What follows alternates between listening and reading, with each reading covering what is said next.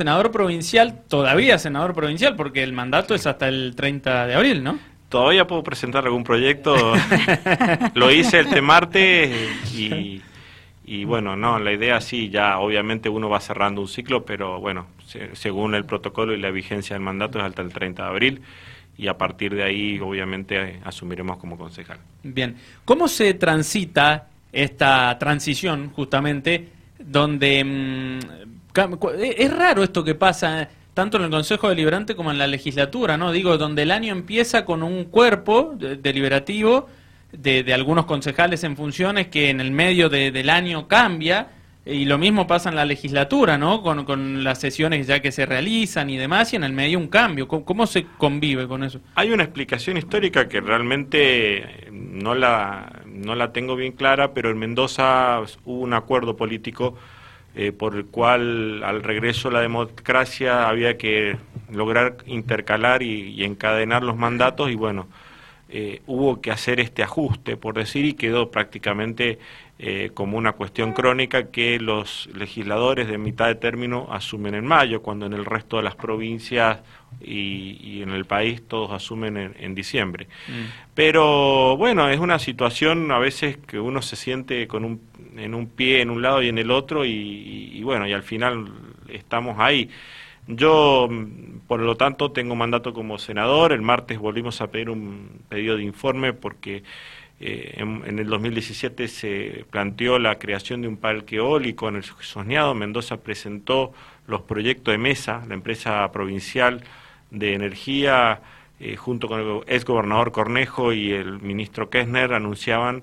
eh, la licitación de 29 áreas de, de, energía eólica o de fotovoltaica y bueno, en el soñado era eólica y obviamente que estamos hablando de una muy gran inversión con una empresa mexicana, habían dicho que teníamos energía ya casi vendida y prácticamente al día de hoy eh, tenemos entendido de que no, no se, se está desadjudicando a la empresa porque no se ha construido ni siquiera un ventilador de techo. Mm. Así que creemos que esto lo vamos a seguir desde el Consejo y trabajando con los legisladores que nos representan eh, en nuestra provincia, del sector nuestro, por supuesto, para obtener las explicaciones, ¿no? Bien, en el oficialismo, mientras tanto, no les contestan nada, digamos. No, no, no, esto lo hemos presentado ahora, lo aprobaron, yo puedo recibir eh, la, la, contestación, por supuesto, a pesar de terminar el mandato, y la idea es trabajarlo desde San Rafael y, por supuesto, a partir de ahí, obviamente, coordinarlo con los legisladores, tanto en el Senado como en diputados, ¿no? Ahora, ha pasado mucho tiempo, porque decía 2017, 17, o sea, cinco años, y digo, se supone que a esta altura ya tendría que estar bastante más avanzada. Y esto me hace acordar como cuando en la campaña política anterior eh, habían candidatos radicales que ofrecían trabajo para Portezuelo del Viento, ¿no? y al final, y cursos de capacitación que en definitiva terminaron generando una expectativa en la gente y fue usado como un,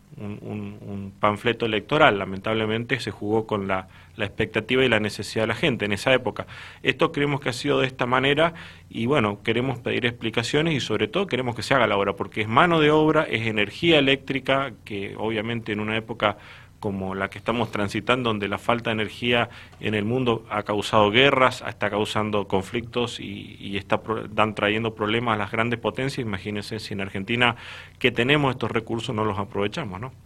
bien. Samuel Barcudi, senador provincial del PJ, concejal electo también. Eh, senador, bueno, y además de esto que acaba de mencionar, eh, ya yendo un poco más allá a, una especie de balance de, este mandato, que en realidad tuvo dos mandatos como senador, ¿no? O sea, ocho años. Ocho años, sí, la verdad que,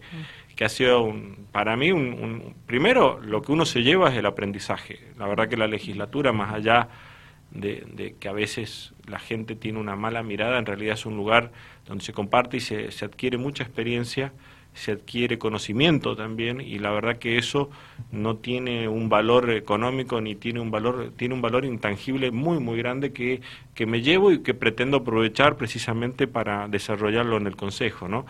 y por otro lado eh, obviamente que uno cree haber defendido y obviamente con con aciertos y desaciertos como todos los seres humanos tenemos en nuestra vida, los intereses de los sanrafelinos, muchas veces, eh, a veces, sentidos mm, realmente con mucho apoyo, otras veces quizás nos sentimos en soledad, pero sentimos que hemos hecho mucho trabajo. Siempre yo soy muy crítico, yo digo que hay una, un pedacito del vaso que quedó vacío y esa es la, la, situación que uno se genera de decir podría haber hecho más y creo que no debe estar, o al menos en mi caso, conforme con uno mismo al 100% porque sería primero pecar de soberbio, de y además porque siempre hay muchas cosas para hacer, cosas que se han hecho mal, que las he hecho mal seguramente y cosas que creo que podría mejorar. Entonces siempre dejo esa porción del vaso, como se dice, un poco vacía, como para seguir esperando poder mejorar, ¿no? Y en esto la experiencia, creo, vuelvo a repetir lo que dije al principio, que tuve en el Senado, la pretendo volcar en un consejo que, que, va a, llevar estos cuatro años de gestión y bueno, y aprovecharla para poder hacer lo mejor que se pueda para el vecino. Eh, me quedo con una expresión suya de hace instantes cuando dijo eh, la gente eh, tiene una mala mirada hacia eh, el Senado. ¿Por qué? La verdad que mm, se mezcla muchas veces que el Ejecutivo, sobre todo en los últimos tiempos, Suárez y cuando había que desviar la atención sobre los problemas de gestión del gobierno, hablaban de los problemas de la legislatura. La verdad que que siempre se la ha rotulado siempre como un lugar donde o no se trabaja o, vaya a saber qué cosa el vecino piensa y se magnifica desde algunos sectores de la prensa y desde algunos sectores del mismo gobierno provincial, también con la intención de poder lograr una reforma provincial de la Constitución. Y creemos primero, como lo dijo el mismo senador Jalif, oficialista, es una de las legislaturas que más trabajan en el país, es una de las legislaturas más económicas en el país y la verdad que nosotros trabajamos, salvo los 20 días que hay en enero, la legislatura sesiona por el Senado y diputados también, pero el Senado particularmente sesiona todos los martes y trabaja en comisiones. Se han sancionado montonazos de leyes, la verdad que no te podría dar un número porque soy no soy bueno con la memoria en esto, pero pero realmente cosas en las cuales hemos estado de acuerdo y que hemos debatido, cosas que hemos votado en contra porque no coincidíamos y cosas que han salido con el amplio consenso. La verdad que a veces lo que pasa es que hay una mirada que se desconoce de lo que sucede dentro, ¿no? Y, y a veces también nosotros a veces amplificamos un poco lo negativo porque nos quejamos de del oficialismo, si no nos contesta un pedido informe, si no nos contestan o no nos aprueban proyectos, como me ha pasado a mí. Yo tenía una gran cantidad de proyectos de ley, lamentablemente por la mayoría automática que tienen en, el, en el, Senado y en, el, en diputados no hemos podido lograr consensos para sacar eh, leyes de la oposición, pero de todas formas entiendo yo que es un lugar donde hay un, trabajo que, que, la gente no ve que se, que se va haciendo día a día. Tenemos que mejorar, quizás debemos mejorar la accesibilidad a la información a la gente, que la gente pueda entrar a las comisiones. Es difícil, es idealista, porque la mayoría de los vecinos o, o sanrafaelinos, primero, no pueden ir a Mendoza, y si van, van por temas que les atañen al vecino, ¿no? Y, y, no van a ir a una mañana a una comisión de legisladores a presenciarla, porque muchas veces tienen muchas otras cosas que hacer, pero la verdad es que sería bueno que los vecinos pudieran participar y ver esas cosas y cómo se trabaja en una comisión, ¿no? ¿Usted Pero, piensa que haciendo eso se cambiaría esa mala mirada de la gente? Creo que no sé si se cambiaría, no lo podría prevenir. Yo, yo le cuento lo que pasa realmente sí. y cuando también yo no fui, yo, yo mm, era funcionario del Ejecutivo, nunca pasé por un legislativo y cuando entré a la legislatura fue de, digamos, me pasaron de 0 a 100, pasé del Ejecutivo al, al Senado Provincial y entré con mucha aprensión, ¿por qué no decirlo con, con un poco de miedo? Porque realmente eh, uno no sabía y tenía también esa percepción que se genera desde afuera. Y cuando estuve adentro,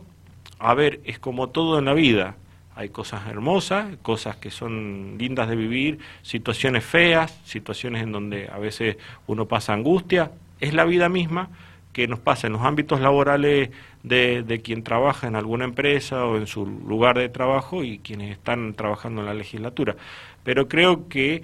digamos, el gobierno provincial ha, ha hecho una lupa sobre la situación como un aspecto negativo de la legislatura, quizás con la tendencia de lograr digamos lo que hemos dicho siempre, la suma del poder público que prácticamente hoy día es un, hecho. ¿no? Y esa mala mirada de la gente de la cual estamos hablando y usted está dando la explicación, eh, ¿ha crecido en estos últimos años mucho más? Y lo que pasa es que uno, uno siente, a ver, eh, obviamente que el legislador tiene una función que es muy difícil del miembro ejecutivo. Y yo me pongo con mí mismo, mi persona, cuando era director de salud,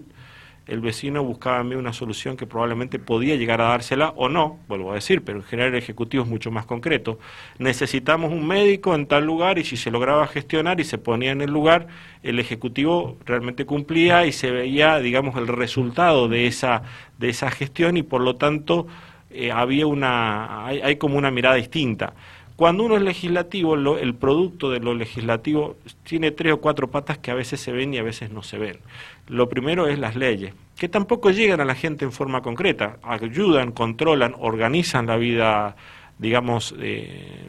comunitaria del ciudadano, se establecen normas, muchas veces antipáticas, como los códigos de procedimientos o códigos de impuestos o leyes que, que, trabajamos sobre los incrementos o no de los presupuestos, otros que no la gente no los dimensiona, el presupuesto provincial. Cuando uno habla del endeudamiento y del gigante endeudamiento que ha tenido la provincia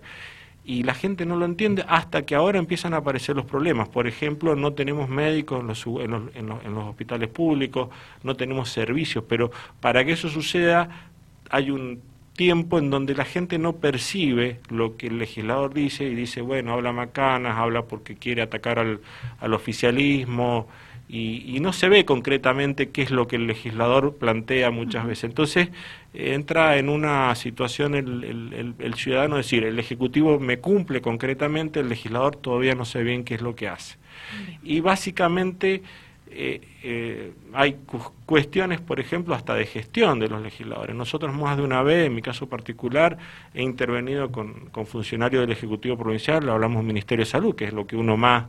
tiene roce por su actividad, para gestionar turnos, para gestionar situaciones puntuales de algún vecino que tenía algún problema de salud y que no podía conseguir alguna... Y bueno, hemos sido como facilitadores de hacer llegar el mensaje al Ejecutivo Provincial para que lo resolviera. Estas cosas que no se ven,